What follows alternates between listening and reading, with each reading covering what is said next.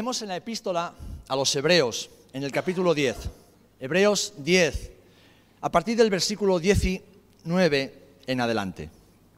Hebreos 10, 19 en adelante, hasta el 25 vamos a leer.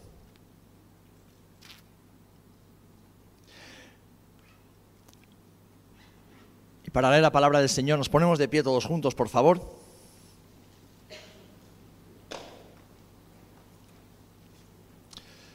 Y dice así, así que, hermanos, teniendo libertad para entrar en el lugar santísimo por la sangre de Jesucristo, por el camino nuevo y vivo que Él nos abrió a través del velo, esto es, de su carne, y teniendo un gran sacerdote sobre la casa de Dios, acerquémonos con corazón sincero, en plena certidumbre de fe, purificados los corazones de mala conciencia y lavados los cuerpos con agua pura.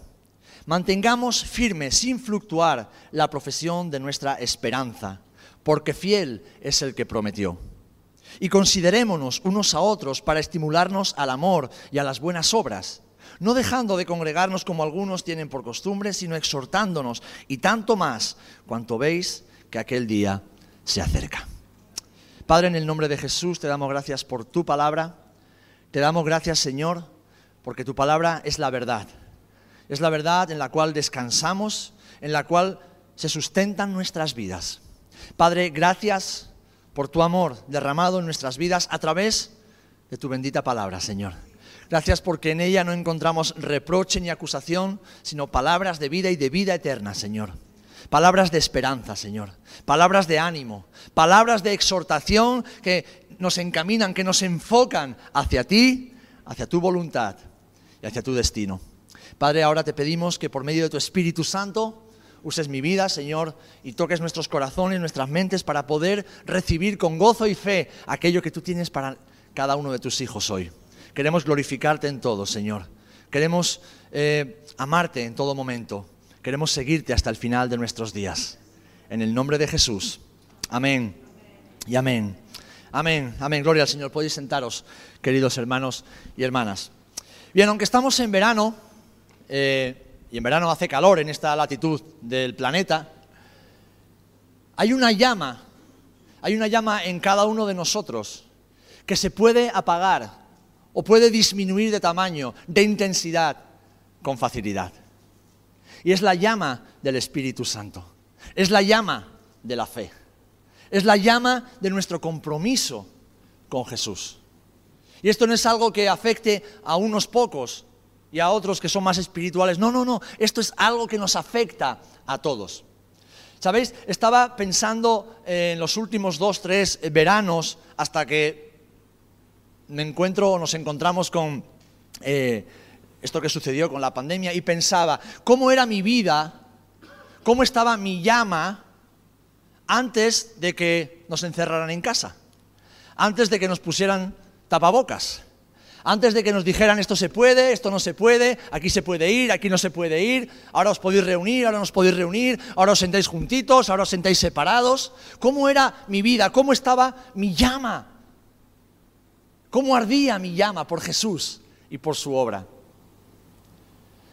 Y siendo honesto, debo reconocer que ha habido momentos donde la llama ardía con fuerza, otros donde tal vez esa llama fluctuaba y estaba ahí, no apagada, pero no estaba alumbrando. Y llegaba este momento y decía, Señor, ¿cómo está mi llama?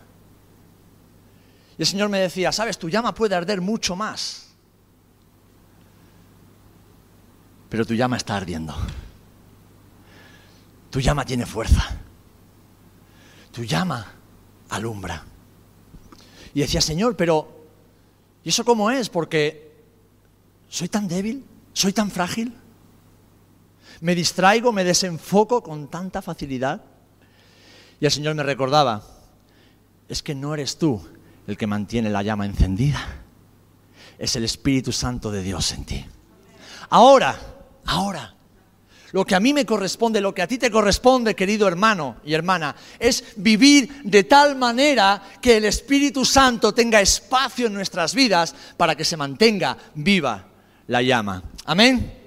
Sabéis, el fuego es uno de los elementos más poderosos sobre la tierra. Con una pequeña llama puede arder un bosque entero.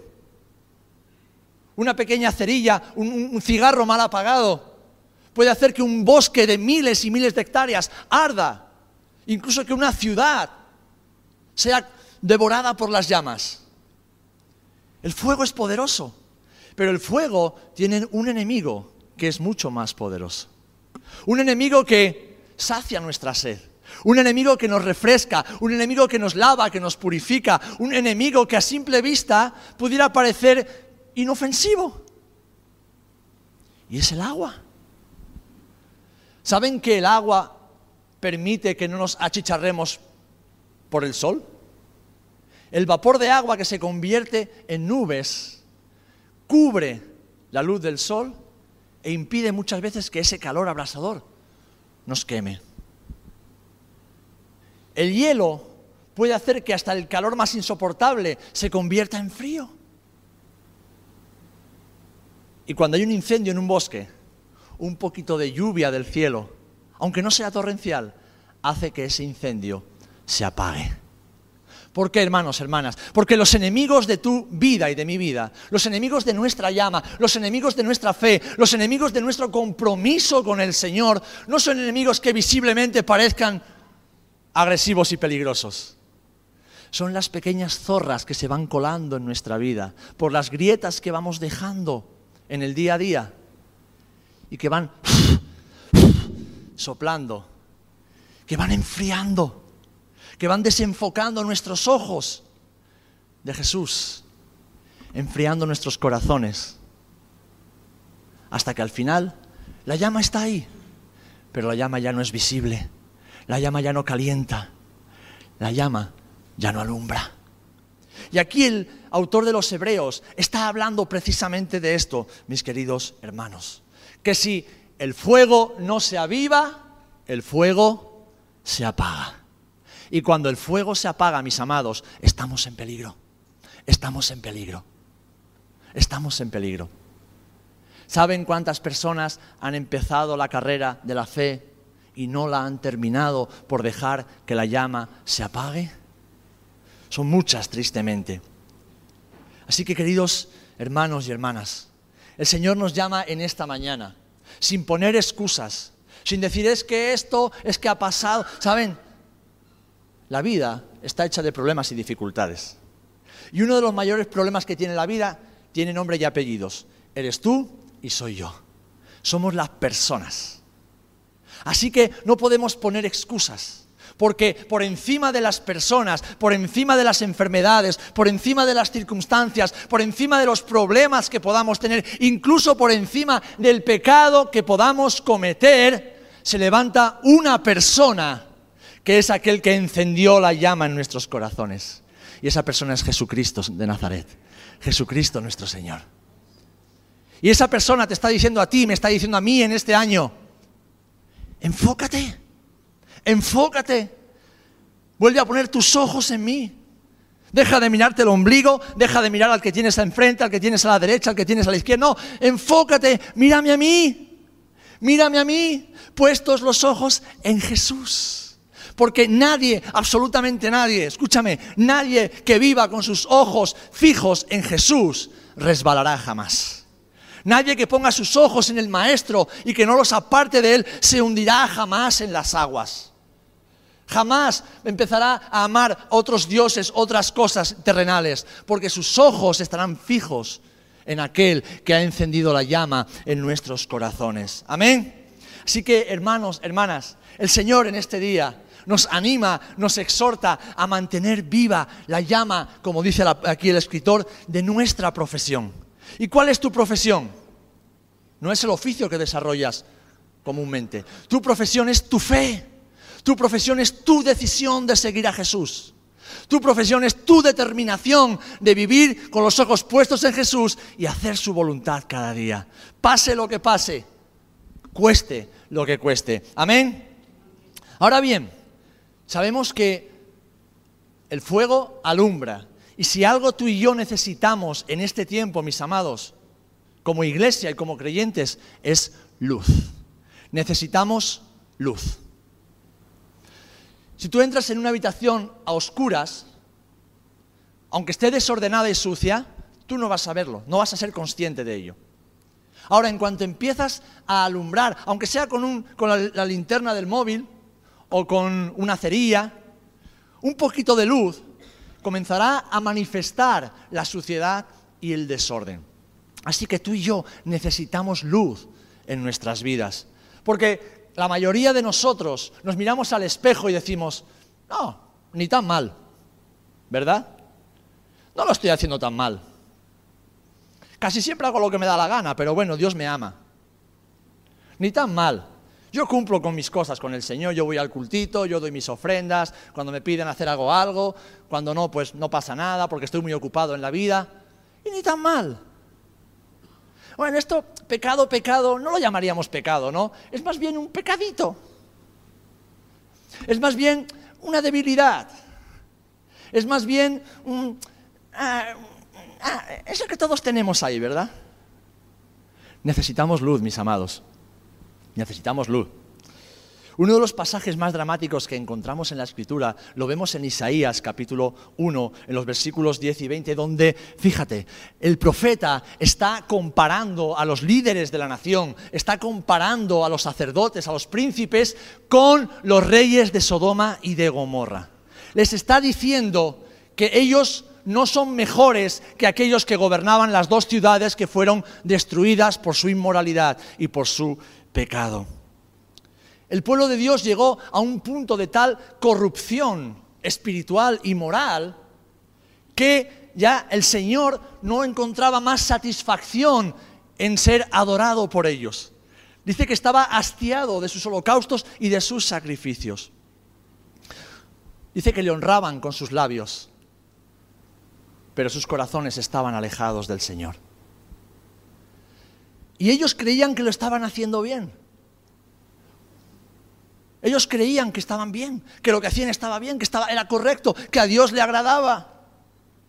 Pero cuando vino la luz de la palabra de Dios, fue manifestada la oscuridad, fue manifestado el desorden, fue manifestado el caos. En los tiempos de Jesús no era mejor, no era mejor, la cosa no estaba mejor. Él mismo, aludiendo al profeta Isaías, les dijo, en Marcos 7, 6 lo leemos, Hipócritas, bien profetizó de vosotros Isaías, como está escrito.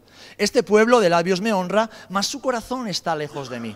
Es decir, ellos se creían justos, se creían rectos delante de Dios por medio de sus leyes y mandamientos, pero Jesús, Dios hecho hombre, les dijo, no, no, estáis en oscuridad, no entendéis que lo que hacéis no agrada al Señor. ¿Por qué necesitamos luz? Porque la luz nos alumbra no solamente hacia el futuro, pero también hacia el pasado. La luz nos hace ver de dónde Dios nos sacó, cómo Dios nos ha ido trayendo hasta el día de hoy y nos proyecta hacia el futuro. Y tristemente, la historia se ha repetido a lo largo de los siglos. La historia donde la iglesia, como iglesia, ha dejado de mirar a Jesús, se ha repetido. ¿Por qué necesitamos luz? Porque esa propia historia y tu experiencia personal y mi experiencia personal como una advertencia nos deben servir para evitar lo que aquí el escritor de los Hebreos nos está diciendo. Toda esa historia, esa experiencia pasada, nuestra propia experiencia nos debe servir para decir, no, no es tiempo de dormir, no es tiempo de dormitar, no es tiempo de dejar de velar, no es tiempo de dedicarnos a otras cosas. No, es tiempo de vivir con los ojos puestos en Jesús. Es tiempo de reconducir nuestros corazones hacia Jesús, su palabra, su voluntad y su destino para nosotros. No es tiempo de escuchar otras voces. No es tiempo de estar escuchando nuestra propia voz todo el tiempo. No, es tiempo de escuchar al Maestro que nos dice, aviva la llama. Aviva la llama. Aviva la llama. Porque es la única vida digna de ser vivida. Jesús fue a la cruz, no para que viviésemos tranquilamente, sin problemas, económicamente siempre prósperos, siempre sanos. No, Jesús no fue a la cruz para eso. Jesús fue a la cruz para morir por nuestros pecados porque estábamos condenados al infierno eterno. Jesús vino para darnos vida y vida eterna y con su bendición también a Dios, el Señor nos, se, se complace en prosperarnos, en sanarnos, en bendecirnos. Pero, pero, Jesús no vino para que hiciéramos nuestra vida aquí abajo esperando que algún día entrásemos en el cielo. No, Jesús vino a vivir la vida que tú y yo no podíamos vivir en santidad y vino a morir la muerte que tú y yo merecíamos pagar. Para eso vino Jesús. Así que Él se, ha ganado el derecho de decirnos qué vida debemos vivir tú y yo. Y la pregunta que te hago, primera pregunta, ¿estás viviendo la vida que Jesús ha diseñado para ti?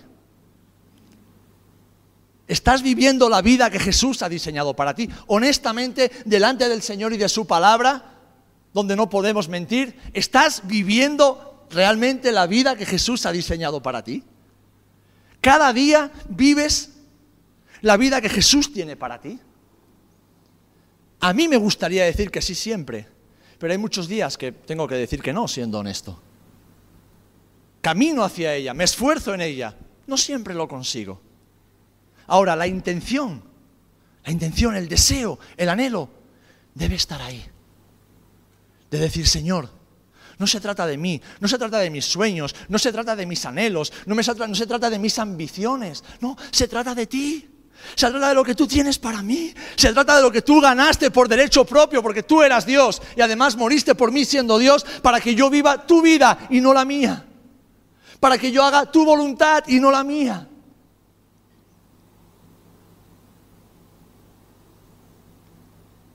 Somos llamados, queridos hermanos, a impedir que todo aquello que quiere apagar la llama penetre en nuestras vidas.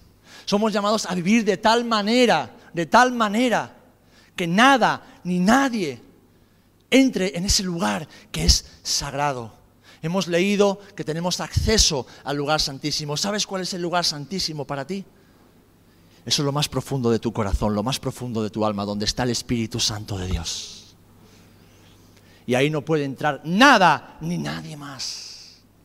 Porque donde está tu corazón, es ahí donde está tu tesoro y tu corazón es tu vida. ¿En qué inviertes tu vida cada día? ¿En qué inviertes tu tiempo, tu dinero, tus pensamientos? Ahí está tu corazón, ahí está tu tesoro. Ese es tu lugar santísimo.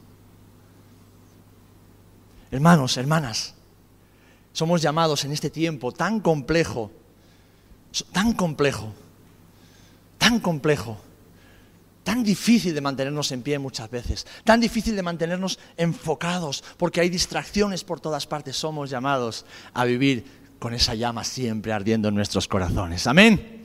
Y como le dijo el Señor a Josué, esfuérzate y sé valiente. Y otra vez, esfuérzate y sé valiente. Y por tercera vez, esfuérzate y sé muy valiente. Porque si no, no vas a poder conquistar la tierra. Hermano y hermana, si no te esfuerzas y eres valiente, si no te esfuerzas en la gracia, si no mueres a ti, si no mueres a tus sueños, no mueres a tus planes, no mueres a tu vida, y naces y vives la vida que Jesús tiene para ti, no vas a poder caminar en esa gracia. No vas a poder disfrutar y por lo tanto, mucho de lo que Dios tiene para tu vida se va a quedar por el camino. Por eso es tan importante que vivemos la llama. Y quiero hablarte de cuatro cosas rápidamente que necesitamos hacer. Y son cosas muy sencillas que vemos aquí en este pasaje que hemos leído. La primera de ellas es lidiar, tratar seriamente con el pecado. Porque el pecado es aquello que realmente apaga la llama, aquello que la extingue, aquello que la hace desaparecer. Nada arruina tan deprisa ni tan profundamente la vida espiritual de un creyente y de una comunidad de creyentes como el pecado que no es tratado. El pecado que se esconde, el pecado que no se manifiesta, el pecado del que no se arrepiente. Vemos en la historia del Antiguo Testamento algo que nos da una idea, una ilustración de cómo afecta el pecado. Porque, ¿sabéis? A veces pensamos que lo que hacemos no tiene trascendencia, porque como nadie nos ve, pero déjame decirte que la palabra nos llama embajadores de Cristo, es decir, representantes de Jesús. Y la embajada de Cristo en la tierra es la iglesia. Así que cuando tú estás haciendo tus cosas, tu vida, yo estoy haciendo mis cosas, yo estoy representando a Jesús, pero te estoy representando a ti. ¿No han escuchado muchas veces, uy, como todos sean así en la iglesia, no veas? ¿Por qué? Porque cuando uno hace las cosas bien, qué bueno es el tío. Pero cuando las haces mal, todos lo hacemos mal.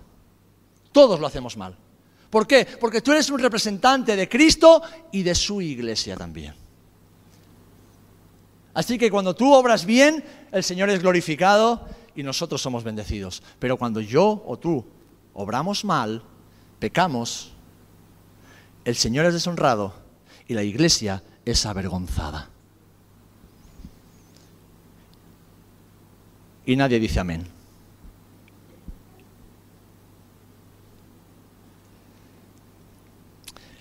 Le dijo el Señor a Josué, levántate ¿Por qué te postras así sobre tu rostro? Israel ha pecado y aún han quebrantado mi pacto que yo les mandé, y también han tomado del anatema y han hurtado, han mentido y no han y, aún lo han guardado entre sus enseres. Por esto los hijos de Israel no podrán hacer frente a sus enemigos, sino que delante de sus enemigos volverán la espalda, por cuanto han venido a ser anatema. Ni estaré más con vosotros si no destruyereis el anatema de en medio de vosotros levántate, santifica al pueblo y di, santificaos para mañana, porque el Señor, el Dios de Israel, dice así, anatema hay en medio de ti, Israel, no podrás hacer frente a tus enemigos hasta que hayáis quitado el anatema de vosotros. Saben, esta es una realidad que los que vivimos despiertos espiritualmente somos conscientes de ella todo el tiempo. Hay muchos momentos donde el Señor realmente quiere derramar bendición en medio de su pueblo. Y sabemos que Dios quiere derramar bendición, pero hay pecado en medio del pueblo. Hay pecado.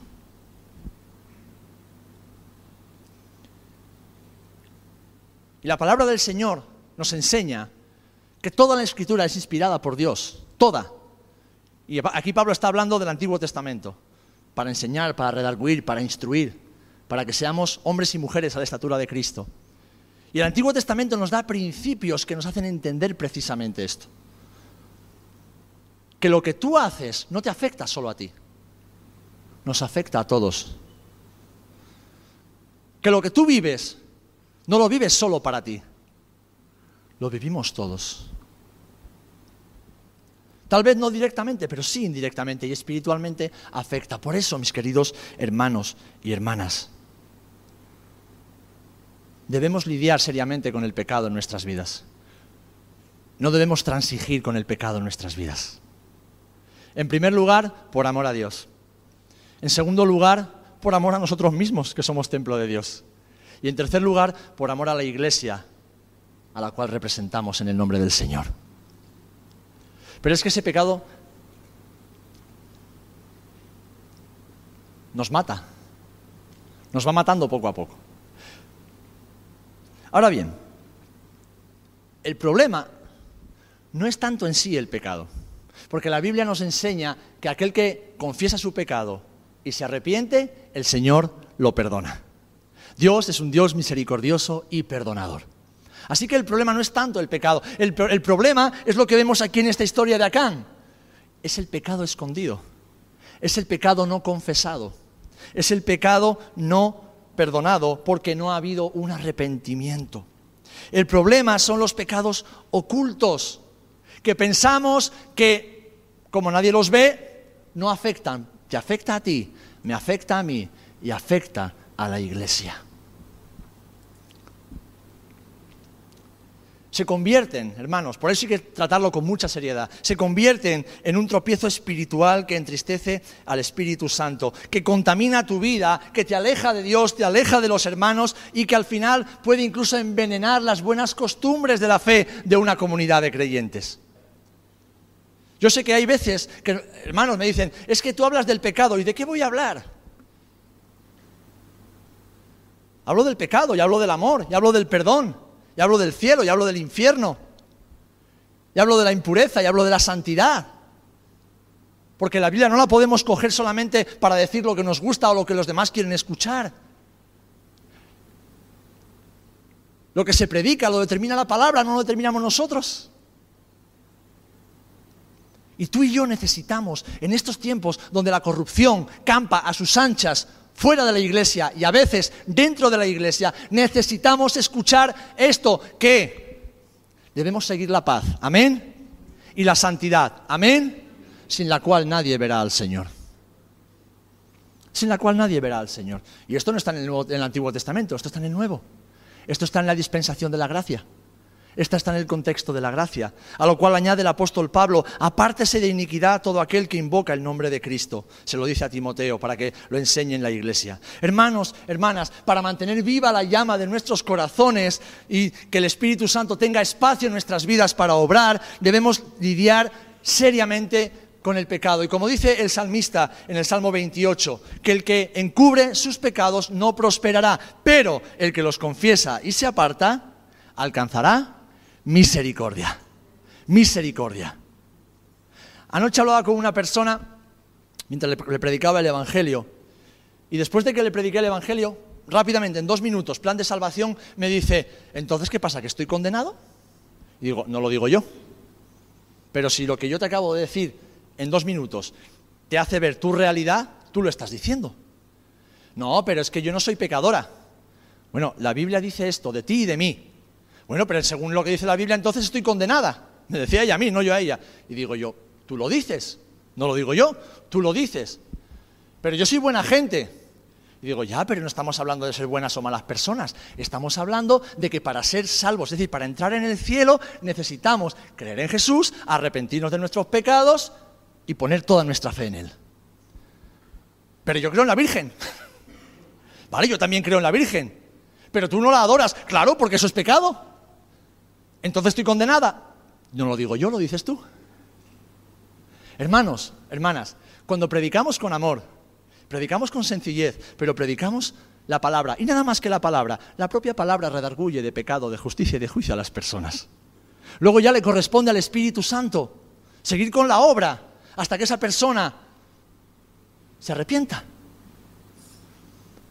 Pero tenemos que ser honestos y entender que en nuestras vidas y en la vida de las personas a las que amamos, pero que no conocen al Señor, el problema no es si van a un lugar a otro, si creen esto o aquello, el problema es el pecado, porque el pecado nos separa de Dios, porque el pecado arruina nuestras vidas. Así que debemos lidiar con él muy seriamente. En segundo lugar, debemos tener celo por la sana doctrina.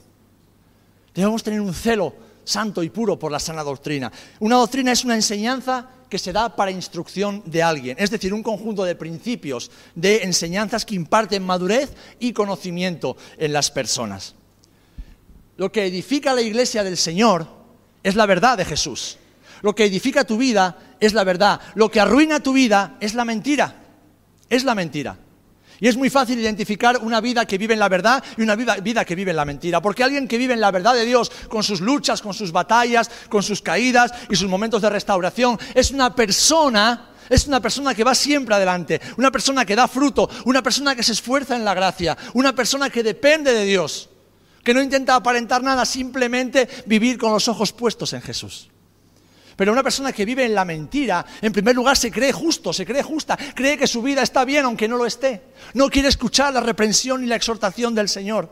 No quiere que nadie le diga nada, que nadie se meta en sus asuntos, pero aún así se cree justo, se cree justa delante de Dios. Actúa como si todo fuera bien, cuando en realidad no lo es así. ¿Por qué? Porque no, porque no ve, está ciego. Necesita la luz de Jesús. Necesitamos la luz de Jesús. Necesitamos permanecer firmes en la verdad del Señor. El error doctrinal, y esto hoy más que nunca antes, es lo más o de lo más peligroso que tenemos. Envenena las almas de los creyentes. ¿Saben por qué? Porque ahora todos podemos escuchar cualquier cosa sin ningún tipo de control. Sin ningún tipo de control.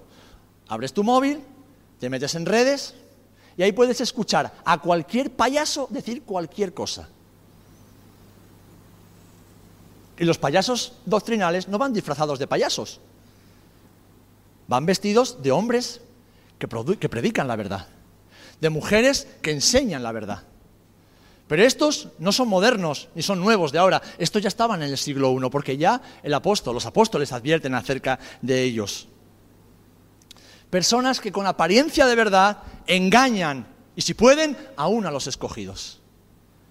Personas que disfrazan la verdad, que maquillan la verdad para engañar, para arrastrar.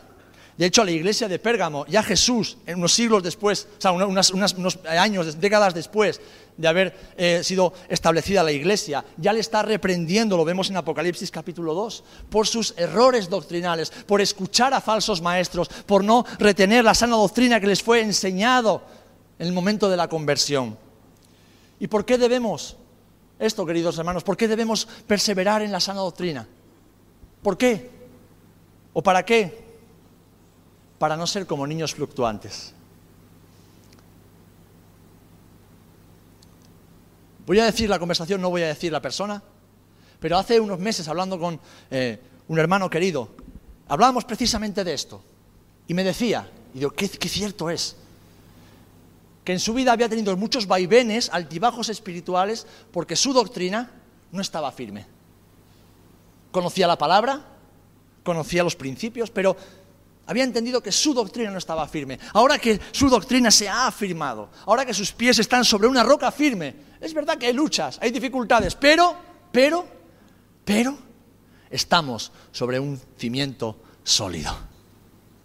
Entonces vendrá lo que venga, pero permanecerá firme, porque ahora la doctrina es sana, es pura. Dice el apóstol Pedro, Hubo también falsos profetas entre el pueblo, como habrá entre vosotros falsos maestros, que introducirán encubiertamente herejías destructoras y aún negarán que el Señor los rescató, atrayendo sobre sí mismos destrucción repentina. Hermanos, hermanas, ¿cuál es nuestra profesión? Lo hemos dicho antes. Nuestra profesión es la fe. Es nuestra, nuestra decisión de seguir a Jesús, de obedecer a Jesús. Entonces, ¿qué es la sana doctrina?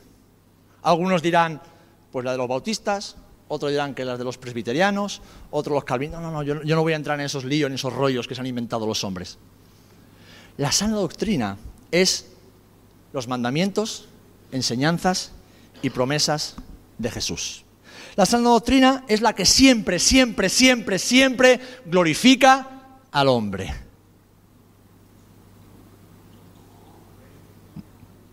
La sana doctrina es la que siempre glorifica al hombre. Y muy bien, muy bien. Estaba esperando alguna amén para micrófono. La sana doctrina es la que siempre glorifica a Cristo y nada más que a Cristo. La sana doctrina es la que pone a Jesús como el centro de todo, como principio y final de todo, y al hombre como dependiente de todo del Señor. Cualquier persona que venga predicando algo, que diga que el hombre es esto, que es aquello, que el hombre puede, que el hombre... No, mentiroso, recházalo de tu vida, aléjalo de ti para siempre. El hombre no es nada sin Dios ni fuera de Dios. Tú y yo no, no somos nada, déjame decirte, no tienes nada fuera de Jesús. Todo lo que tienes ahora, todo lo que has construido en tu vida, el Señor te lo puede quitar en un abrir y cerrar de ojos y estará bien. El Señor te puede arrebatar todo lo que tienes en una abrir de ojos y estará bien. Y estará bien. Dios seguirá siendo bueno, Dios seguirá siendo justo y será lo mejor para tu vida. Porque Él es el Señor, Él es el soberano. Él tiene el poder. Él es la autoridad suprema. Él tiene que ser glorificado, Él tiene que ser reconocido. Él tiene que ser exaltado, Él tiene que ser adorado, Él tiene que ser creído, Él tiene que ser seguido. La sana doctrina es la que pone al Señor en el lugar que le corresponde. Y el lugar que le corresponde al Señor es todo. Pero es que la sana doctrina, además, es la que santifica la vida del creyente. Cualquier doctrina que permita el libertinaje, cualquier doctrina que diga, no, hombre, eso no es pecado, eso es para otro tiempo, ahora somos modernos, ahora ya la cultura ha cambiado. La cultura puede cambiar. El pensamiento humano puede cambiar. Las formas pueden cambiar. Y evidentemente la forma de comunicar el mensaje tiene que adaptarse a eso, pero el mensaje nunca puede cambiar. Porque lo que Dios llama pecado es pecado hace dos mil años, hoy y lo será hasta el final. Lo que Dios dice que está bien, está bien y estará bien siempre. Te guste o no te guste, nos agrade o no nos agrade. Amén. La sana doctrina santifica nuestras vidas. Y no lo hace como un martillo pilón machacando nuestras conciencias, no, lo hace con amor, lo hace con verdad, lo hace con misericordia, como un buen padre que instruye a su hijo. La sana doctrina hace que el oro que Dios ha puesto en nosotros, ese aceite refinado, salga a la luz, quitando todas las impurezas. Pero es que además la sana doctrina es la que nos impulsa a predicar el Evangelio de Jesús. Si estás leyendo la Biblia todos los días, estás leyendo algunos libros y estás escuchando a personas en las redes sociales, y no hay en ti ese deseo ferviente, inagotable de compartir tu fe con Jesús, mucho me temo que no te estás enterando de lo que dice la Biblia, que esos libros no son buenos y que estás escuchando a engañadores. Porque yo cuando leo la palabra del Señor me tengo que controlar, porque mientras estoy leyendo, todo eso que estoy leyendo, lo quiero compartir. Lo quiero compartir. No quiero que nadie se quede sin saber eso. No quiero que nadie se quede sin la oportunidad de por lo menos escuchar. La sana doctrina es la que eleva nuestro carácter al carácter de Cristo. La sana doctrina es vivir en el amor de Dios. Es vivir en el amor de Dios. La sana doctrina es tener a Jesús como el objetivo de nuestras vidas. Objetivo supremo. En tercer lugar, para avivar la llama debemos andar cerca del Señor de la Iglesia debemos andar cerca del Señor de la iglesia. Y alguien dirá, bueno, esto es caer de cajón, ¿no? Si vemos la historia de Jesús, observamos que había muchas personas que lo seguían, pero no todos lo seguían igual. Vemos a los doce, vemos a las mujeres, y vemos a algunos discípulos más que estaban siempre ahí pegaditos a Jesús, pero vemos a algunos que iban de lejos. Ellos seguían con su vida y a Jesús lo querían ver de lejos. No le perdían de vista, pero de lejos. Para poder seguir con su vida, pero de lejos. De lejos. Entonces, puede parecer eh, algo mm, que da por descontado, pero no, hermanos. Tú y yo, para poder mantener viva la llama, necesitamos caminar cerca de la fuente de calor. Necesitamos caminar pegaditos a aquel que hace que la llama arda. Y ese es el Señor de la iglesia. Amén. En este pasaje que hemos leído, termina el último versículo diciendo, no dejando de congregaros como algunos tienen por costumbre, sino exhortándoos, tanto más cuanto veis que aquel día se acerca. Hermanos, la palabra nos enseña que si nos acercamos a Dios, Él siempre se acercará a nosotros. Y también vemos en la Escritura que Dios ha provisto de los medios necesarios para que vivamos con esa llama ardiendo. ¿Y cuáles son esos medios? ¿Escuchar música cristiana? No. ¿Tocar el instrumento? No. ¿Ir a campamentos, retiros, eventos cristianos? No. No. Todo eso ayuda. Todo eso puede ser de mucha edificación para nuestras vidas. Pero lo que Dios ha provisto, y son medios de gracia que el Señor nos ha dado para que caminemos cerca de Él y nuestros corazones estén siempre ardiendo, uno es la oración. Hablar y escuchar al Señor todos los días. Dos, estudiar, meditar y escudriñar la palabra del Señor todos los días. Tres, congregarnos, tener comunión los unos con los otros. Dentro de esa comunión, servir, servir, poner nuestra vida a disposición del Maestro para que Él haga de nosotros lo que Él quiera y participar regularmente de la mesa del Señor. ¿Y por qué digo esto? Porque alguien dice, bueno, la mesa del Señor, ¿qué tiene que ver? Sí, porque Jesús le dio importancia a este momento. Jesús no va a comer pan o no va a beber vino en este caso, no va a probar del fruto de la vid hasta que no estemos con Él en el cielo. Dice, y cada vez que lo hagáis, hacedlo en memoria de mí. Y Él le dio instrucciones a Pablo para que lo hiciéramos como? En pureza y en santidad. O sea que participar de la mesa del Señor nos mantiene alerta. Tengo que tener comunión con el Padre y comunión con mis hermanos, porque si no, no puedo participar de la mesa. Nos mantiene con el deseo de vivir en santidad. Necesitamos al Señor y necesitamos la comunión, necesitamos la cercanía para mantener viva la llama. Y quiero concluir con un último punto rápidamente que a veces se nos olvida. Hace cinco años celebramos el aniversario, el 500 aniversario de la Reforma Protestante, ¿verdad? Y sobre este tema hay muchas discusiones, hay muchas opiniones. Pero bueno, la cuestión es que Dios hizo algo. Dios hizo algo. Rompió con algo y algo nuevo nació. Y parte del fruto es que estemos tú y yo aquí hoy día. La reforma no ha terminado. La reforma no ha terminado, mis hermanos. La reforma no terminó con Lutero. La reforma sigue en marcha.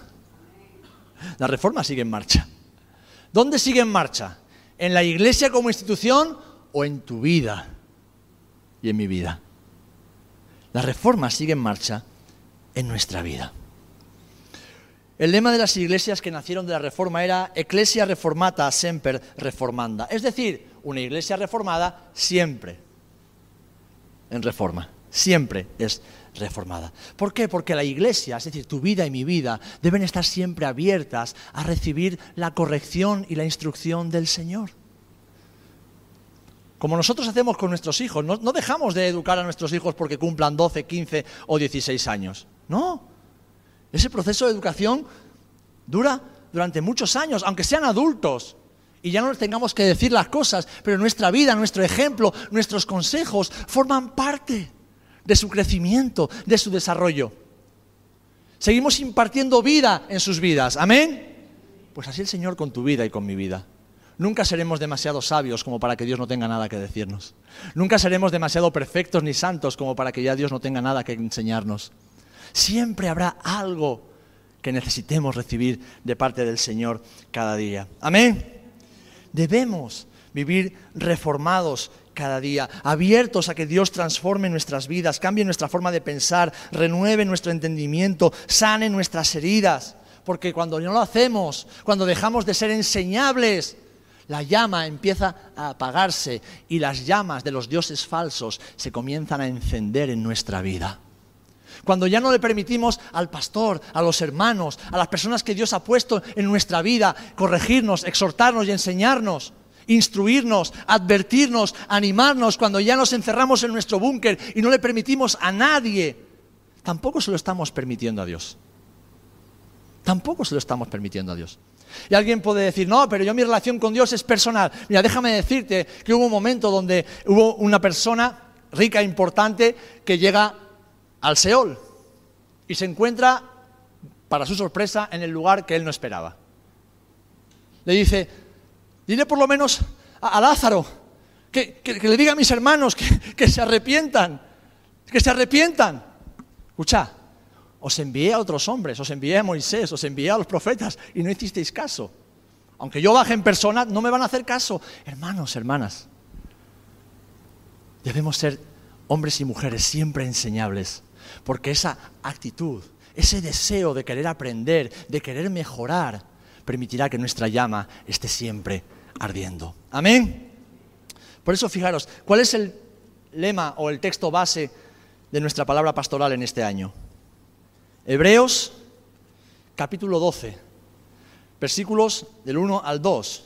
Pero fijaros cómo termina o cómo eh, continúa este pasaje. Puestos los ojos en Jesús, el autor y consumador de nuestra fe Corremos la carrera con paciencia. Él que escogió el oprobio, el abuso, para salvarnos. Y en el versículo 5, de repente, el autor dice algo que nunca nos gusta escuchar. Hijo mío, no menosprecies la reforma, es decir, la disciplina del Señor. Ni desmayes cuando eres reprendido por Él, porque el Señor al que ama, disciplina y azota a todo el que recibe por hijo. Si soportáis la disciplina, Dios os trata como a hijos, porque ¿qué hijo es aquel a quien el Padre no disciplina? Pero si se os deja sin disciplina, de la cual todos han sido participantes, entonces sois bastardos y no hijos. Y sigue el versículo 11. En verdad que ninguna disciplina al presente parece ser causa de gozo, sino de tristeza, pero después da fruto apacible de justicia a los que en ella han sido ejercitados.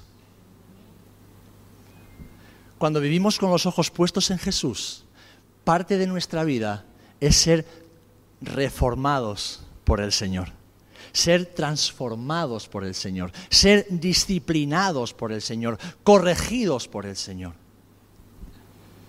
Y sabéis, para eso yo te necesito a ti y tú me necesitas a mí. Porque si viniera el Señor directamente, no le haríamos caso, lo vemos en el Nuevo Testamento. Pero Él envía a personas como tú y como yo para limar las asperezas, para forjar el hierro, para dar forma a la piedra viva que cada uno de nosotros somos, para humillarnos. Porque a nadie le gusta que le llame la atención, ¿verdad? ¿A quién le gusta que le corrijan y que le... A nadie nos gusta. Pero déjame decirte que es lo que más necesitas en tu vida. Porque somos como potros salvajes, somos como árboles silvestres. Si nos dejan sin ese cuidado, nos comen las malas hierbas y dejamos de dar fruto. Y hermanos, hermanas, ¿saben? Vivimos tiempos terribles, ¿eh? vivimos tiempos muy complejos. Tal vez algunos no quieran verlo o no deseen verlo, les da miedo verlo, pero vivimos tiempos muy complejos para el mundo, para la sociedad y para la iglesia. Y son tiempos donde realmente debemos poner los ojos en el Señor, clavar nuestra mirada en Él y dejar que Él haga lo que quiera con nuestras vidas. Porque saben, mira, si tú dedicas toda tu vida a servir al Señor, cuidando de tu hogar, cuidando de tu familia, siendo un buen trabajador, siendo responsable con tus finanzas, siendo un buen padre, un buen esposo, siendo un siervo fiel en la casa del Señor, predicando el Evangelio a tiempo y, fuera de tiempo, si tú dedicas tu vida a eso y de repente viene un desastre y, y lo pierdes todo, podrás sufrir por un momento, pero dirás, Señor, todo esto ha venido tal vez por causa de tu nombre. Pero si tú inviertes tu vida en tus cosas, en tu reino, en tus planes, en tus proyectos, inviertes tu dinero en lo que a ti te apetece, sin preguntarle nunca nada al Señor, inviertes tu tiempo en lo que a ti te gusta, sin saber si es lo que Dios quiere que hagas, no pides consejo, cuando te lo dan no lo recibes, y de repente viene el desastre, ¿por qué causa es? por el nombre del Señor? ¿Qué te va a quedar? ¿Qué te va a quedar después? No nos va a quedar nada. Entonces la lógica nos dice que si somos de Cristo, debemos vivir para Cristo. Y que sea que venga algo bueno o que venga algo malo, que sea siempre por causa del nombre del Señor. Porque, ¿saben? Este fin de semana donde algunos nos hemos divertido muchísimo, nos hemos cansado un montón. Nunca he visto a Cari montar la librería tan despacio como hoy. Pero claro, es que la he montado y desmontado unas cuantas veces en estos días. Pero saben, este fin de semana, una vez más, yo decía, Señor, gracias, porque como tú, iglesia, podemos ser luz en medio de la oscuridad. Podemos brillar en medio del caos. Podemos traer paz y descanso en medio del sufrimiento y de la angustia. Podemos marcar la diferencia. Pero para eso necesitamos llamas ardiendo, mis amados. Porque si no, viviremos una vida totalmente distinta a la que Jesús ha diseñado para nosotros. Y no es tiempo de eso. No es tiempo de eso. No es tiempo de eso. Jesús no se lo merece. Tú no lo necesitas. Y este mundo está esperando por ti y por mí. Está esperando por ti y por mí. Está esperando a que tu llama arda con fuerza. Y da igual cómo hayas llegado a este momento. Da igual que la tengas chiquitita, chiquitita, da igual que esté ahí, que no tenga mucha fuerza, da igual, da igual, da igual. Si el Espíritu Santo de Dios vive en ti, solamente necesitas que el Espíritu Santo de Dios sople en ti. Y diga, Señor, una vez más, aviva mi llama, aviva mi llama aviva mi llama, Ayúdame a lidiar con el pecado, ayúdame a tratarlo como se merece y es alejarlo completamente de mi vida. Ayúdame, Señor, a poner mis pies firmes sobre la sana doctrina que es tu palabra, sobre tu verdad y nada más que tu verdad, Señor. Ayúdame, Señor, ayúdame. No me dejes desfallecer. Ayúdame, Señor, a estar siempre velando y atento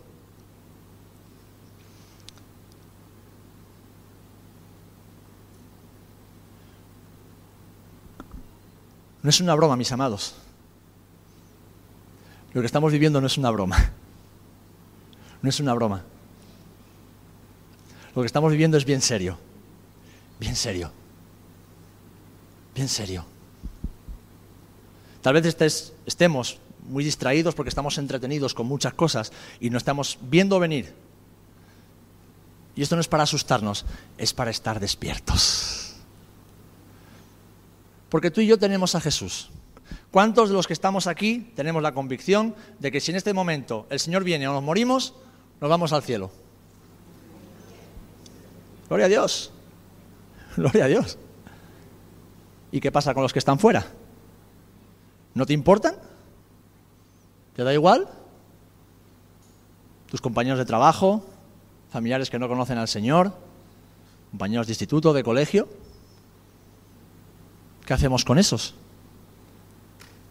Porque de momento estamos aquí. De momento estamos aquí. ¿Y dónde está el Señor? En su trono. ¿Y quién está aquí para que crean? La iglesia. Pero para eso la llama tiene que arder, mis amados. Tiene que arder. Tenemos que dejar de juguetear con el pecado. Tenemos que dejar de juguetear con la voluntad de Dios. Y tenemos que decir, Señor, mi vida es tuya, mi vida te pertenece, mi futuro es tuyo. Todo lo que tengo es para ti y quiero, quiero vivirlo contigo. Amén.